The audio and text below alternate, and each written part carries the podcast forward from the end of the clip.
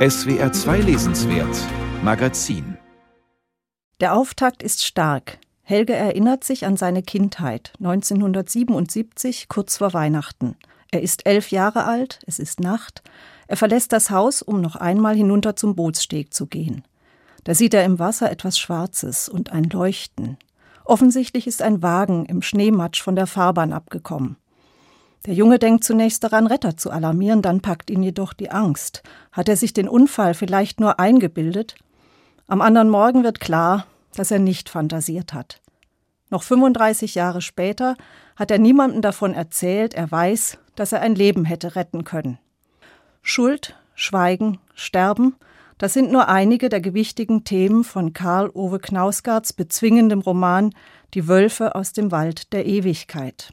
In ihm ruhen die Toten nicht, sondern verfolgen die Lebenden, erscheinen ihnen in Träumen, hinterlassen Spuren, werden in Särge gelegt oder warten in Kühltanks auf ihren je eigenen jüngsten Tag. In ihm forscht eine Biologin über die Evolution, den Wald, die Kommunikation zwischen Bäumen und wird durch den Genuss von halluzinogenen Pilzen von diesem Projekt durch einen Horrortrip gründlich abgebracht. Die Wölfe aus dem Wald der Ewigkeit verhandelt die menschheitsalte und ewig junge Sehnsucht nach Unsterblichkeit und die Wahnvorstellung der menschlichen Spezies über die Natur und damit auch über den Tod triumphieren zu können. Knausgard konterkariert diese Vorstellung bildstark, funkelnd, finster und tiefgründig. Die Wölfe aus dem Wald der Ewigkeit folgt auf Der Morgenstern, den ersten Teil einer auf mehrere Bände angelegten Romanfolge, mit der sich der norwegische Autor entschieden vom autofiktionalen Schreiben ab und der puren Fiktion zugewandt hat. Man muss den ersten Roman nicht gelesen haben, um den zweiten zu verstehen. Im Vergleich wird allerdings klar, sie sind strukturell kühn kontrastierend aufeinander bezogen. In der Morgenstern ließ Knausgard neun Hauptfiguren für zwei Tage im norwegischen Bergen zu Wort kommen. Es erschien ein gleißendes Gestirn am Firmament und verstörende Veränderungen auf der Erde gingen damit einher. Den neuen Roman tragen lediglich fünf Stimmen über eine allerdings weitaus größere zeitliche und räumliche Distanz, gut 40 Jahre hinweg, in denen sich die Schicksale von Menschen in Norwegen und Russland verknüpfen. Einer von ihnen ist Syvert. Als er 1986 vom Militärdienst in seinen norwegischen Heimatort zurückkehrt, liegt die radioaktive Wolke des in Tschernobyl havarierten Kernkraftwerks über dem Land. Sievert spielt Fußball, verliebt sich, kümmert sich nur wenig um seine todkranke Mutter und den hochbegabten kleinen Bruder. Endlich erhält er eine Anstellung in einem Bestattungsinstitut und er findet Briefe in russischer Sprache, die an seinen bei einem Autounfall umgekommenen Vater adressiert waren. Er erfährt, sein Vater hatte eine russische Geliebte und diese mit ihm offensichtlich ein Kind. Um das Jahr 2000 belauschen wir Aleftina, eine Biologin, die an der Universität in Moskau lehrt. In ihrer Vorlesung über Evolution melden sich plötzlich Studenten zu Wort, die irritierend antiaufklärerisch argumentieren. Aleftinas Freundin, die Schriftstellerin Vassilissa, beschäftigt sich zur selben Zeit mit dem esoterischen Utopisten Nikolai Fjodorow.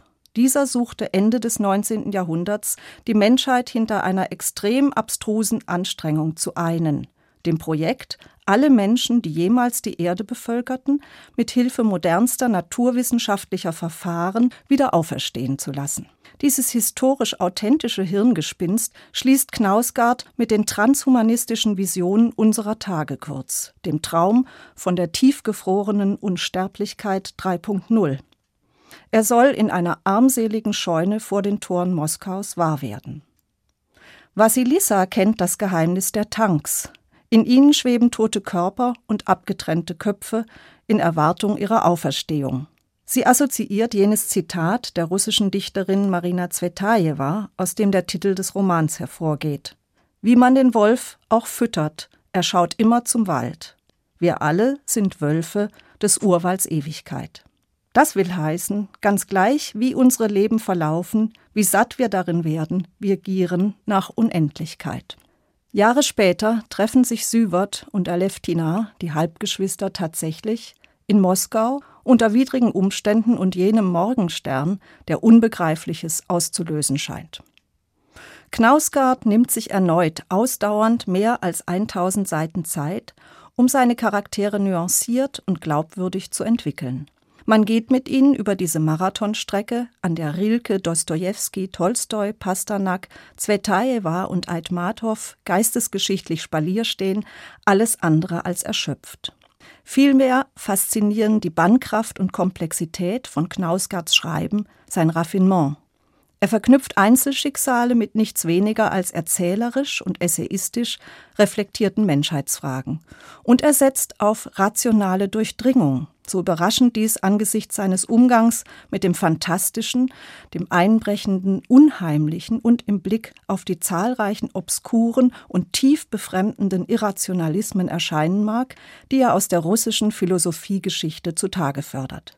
Er spielt mit Andeutungen, Lauerndem und erzeugt Spannung, geschärftes Wahrnehmen, Nachdenken und das, was bedeutende Literatur vermag.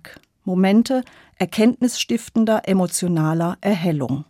Zum Beispiel dann, wenn beim Aufgehen des gigantischen Sterns eine sublime Differenz aufscheint zwischen der Möglichkeit, individuelles Leben zu gestalten und der Tatsache, dass wir einer unermesslichen kosmischen Totalität schutzlos ausgeliefert sind.